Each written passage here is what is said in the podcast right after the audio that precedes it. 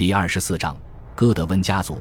但是，随着一千零五十二年戈德温家族返回英格兰，改革便戛然而止，他与改革派教宗之间的联系也被切断了。但如果我们认为伯爵和他的儿子们反对的是改革本身的话，那么我们可能就说的太过火了。例如，戈德温和罗贝尔的争端似乎更多的是政治以及个人层面上的。其重心在于争夺教会的财产，而不是讨论教会的实践。同时，在阅读了《爱德华王传》以后，我们就可以清楚地了解到戈德温及其儿子们的想法。他们认为，担任主教的外国人已经太多了。我们也知道，当埃尔曼主教想要把自己的主教座移到马姆斯伯里修道院时，戈德温和他的儿子们支持马姆斯伯里的僧侣们抵制此事。最重要的是。就在爱德华排除戈德温的努力遭遇逆转，罗贝尔主教出逃以后，戈德温家族保举了斯蒂甘德出任坎特伯雷大主教。像戈德温一样，斯蒂甘德是克努特时代的旧臣，他显然是东盎格利亚的原住民，却有着一个北欧式的名字，这说明他很有可能是盎格鲁人与丹麦人所生的混血儿。在历史记载中。他的名字最早出现于一千零二十年，这一年，斯蒂甘德被任命为位于阿什顿的一座新教堂的牧师。克努特之所以建立这座教堂，既是为了纪念丹麦人征服过程中的这场最具决定性意义的战役，也是为了赎罪。一千零四十三年，斯蒂甘德成了东盎格利亚主教，授予他这一职位的人正是刚刚加冕的前信者爱德华。但很明显，这一任命实际上是克努特的遗孀艾玛安排的。王后显然是斯蒂甘德的靠山。同年的晚些时候，当艾玛失势后，斯蒂甘德也受到了牵连。但和他不一样的是，他很快又恢复了自己的地位。到了一千零四十七年，他再次升职，就职于盎格鲁丹麦关系的中心地带温切斯特，这里也是艾玛一直居住的地方。虽然没有直接证据可以证明他在这一时期的崛起与戈德温家族的庇护有关，但是1051年，当戈德温家族与国王对峙时，斯蒂甘德当过他们的中间人。据称，当戈德温被流放时，斯蒂甘德曾痛哭流涕。正如他作为世俗牧师的背景所说明的那样，斯蒂甘德并不是一个改革派。1052年9月。他成了近百年以来第一个以非僧侣身份出任坎特伯雷大主教的人。此外，在支持改革的人们看来，他还犯下了最为严重的滥用职权罪。根据12世纪史料记载，斯蒂甘德公开买卖主教和修道院院长的职位，因为买卖圣职而臭名远播。他当然对兼任神职也没有意见，而这也是改革派所关注的另一个重点。晋升为坎特伯雷大主教后，斯蒂甘德并没有放弃对温切斯特的控制，也就是说，他同时担任了两个教区的主教。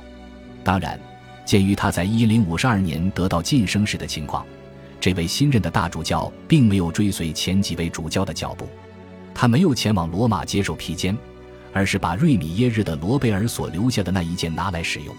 鉴于他的过去和所有相关人士的态度，毫无疑问。斯蒂甘德是戈德温于一千零五十二年任命的，而且相比于这一事件，在没有其他什么事件能够更为清晰地展现出伯爵在这次反转中恢复了他过去的全部权势。如果说爱德华在这年圣诞节心情沮丧的话，那么是可以理解的，这是因为他似乎又回到了其执政初期的那种受到伯爵监政的状态当中。同样的。我们几乎可以肯定，来年春天，假如国王的心情忽然之间又好了起来，原因就是戈德温的突然死亡。根据《盎格鲁撒克逊编年史》的记载，爱德华和戈德温都在温切斯特庆祝复活节。但是就在复活节后的星期一，大家坐下来一起用餐时，伯爵却突然不省人事。《盎格鲁撒克逊编年史》写道：“他不能讲话，全身瘫软。”这不是突发状况，伯爵以这种全身无力的状态在病榻上躺了三天，最终于一零五三年四月十五日逝世。听起来，伯爵似乎是患了致命的中风。但根据马姆斯伯里的威廉的说法，伯爵是噎死的。而且就在他被噎死之前，伯爵还曾对爱德华说：“如果我做过任何危害阿尔弗雷德或你的事，就让上帝惩罚我不能吞咽。”戈德温被安葬在老教堂，就像他生前所习惯的那样，他待在克努特、哈萨克努特和艾玛的旁边。岳父之死并没有让爱德华变得更强大。在伯爵的葬礼之后，没有一位国王的朋友结束流放生涯回国。斯蒂甘德也没有去职，这是因为在戈德温去世之后，他的二儿子哈罗德立即继承了威塞克斯伯爵的爵位。一千零五十三年，哈罗德大概三十岁。较之他的父亲，他青出于蓝而胜于蓝。他是这个民族和国家最为忠实的朋友。爱德华王传写道：“他更加积极而有力地行使着他父亲的权利。”并以他自己的方式耐心而仁慈的行事。他身心强大，与人为善，但是在对付重犯时却毫不留情。就这样，哈罗德延续了戈德温家族对这片曾经的王国要害之地的掌控。《爱德华王传》的作者说，当他被任命为塞克斯伯爵时，全英格兰的军队才得以重生，戈德温之死所带来的损失才得到了弥补。但即便国王并没有变得强大，戈德温家族自身的力量也变弱了一些。在他的父亲去世之前，哈罗德一直是东盎格利亚的伯爵，而如果要接受威塞克斯伯爵一职，他就必须交出他对东盎格利亚的管理权。虽然那位英格兰的最高阶层的教会人士可以身兼多职，但这位地位最高的伯爵显然不能这么做。我们并不知道。爱德华是否坚持要求哈罗德放弃他此前的领地？有人猜测，是王国里其他大族的成员在闲人会议上提出这条规定的。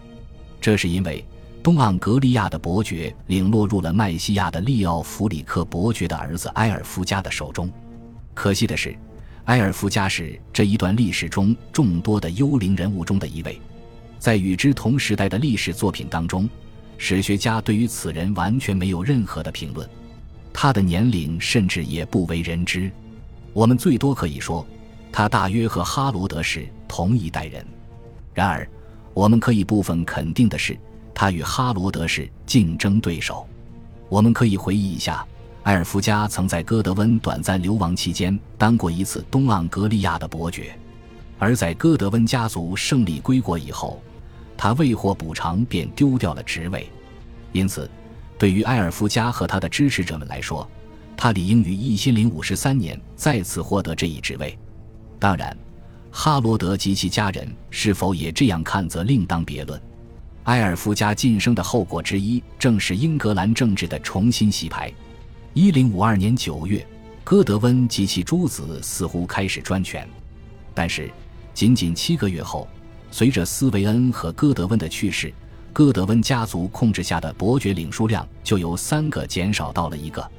作为威瑟克斯的新伯爵，哈罗德现在是王国里最为强大的贵族，但他的权势仍受到麦西亚的利奥弗里克、东盎格利亚的埃尔夫加以及在诺森伯里亚主政的休厄德伯爵的合力制衡。除去在1051至1052年间短暂的例外，英格兰的这一代人第一次看到。本国的伯爵几乎平分了国内的权力，在这种均衡的局面下，国王是否能够重获主动仍存在争议。如果从最紧迫且最有争议的一个政治问题来看，那么答案似乎是大概不能。很显然，在戈德温家族回归后，诺曼底公爵威廉几乎不可能和平地戴上英格兰的王冠。虽然他们是那么信心十足。一定要让伊迪丝风风光光的重回王后的宝座，但是，即便是戈德温家族的人，也一定会意识到，比起将王位交给诺曼底的威廉，爱德华更不可能拥有一个亲生的王位继承人。他们必须寻找一个替代方案。他们可能考虑过国王的外甥拉乌尔伯爵，他是国王的妹妹戈达吉夫所生。然而，没有迹象表明这一人选真的被考虑过。或者拉乌尔自己曾有任何成为王位继承人的打算。无论如何，爱德华还有另外一个侄子，他不但是国王的父系亲属，而且还是一位前任国王的儿子。这位前任国王便是爱德华同父异母的哥哥埃德蒙。至少在此时，他已经因为对抗其替代者克努特的英勇举动而被称为“刚勇者”。一千零一十六年战败前，埃德蒙育有二子，后来这二人都落入了克努特之手。按伍斯特的约翰的说法，丹麦人本来要杀死他们，但为了避免在英格兰造成丑闻。丹麦人便把二人送至瑞典，让他们在那里被杀。然而，瑞典国王拒绝亲自动手杀死他们，并且把这两个婴孩送到了匈牙利，在那里，他们得到了保护，并慢慢长大成人。其中一个与其父同名的婴孩与匈牙利夭折，具体死亡日期不详；但另一个取名爱德华的则幸存下来，而且还成长为一个出色的人。基于某些明显的原因。史学家们称之为流亡者爱德华。感谢您的收听，喜欢别忘了订阅加关注，主页有更多精彩内容。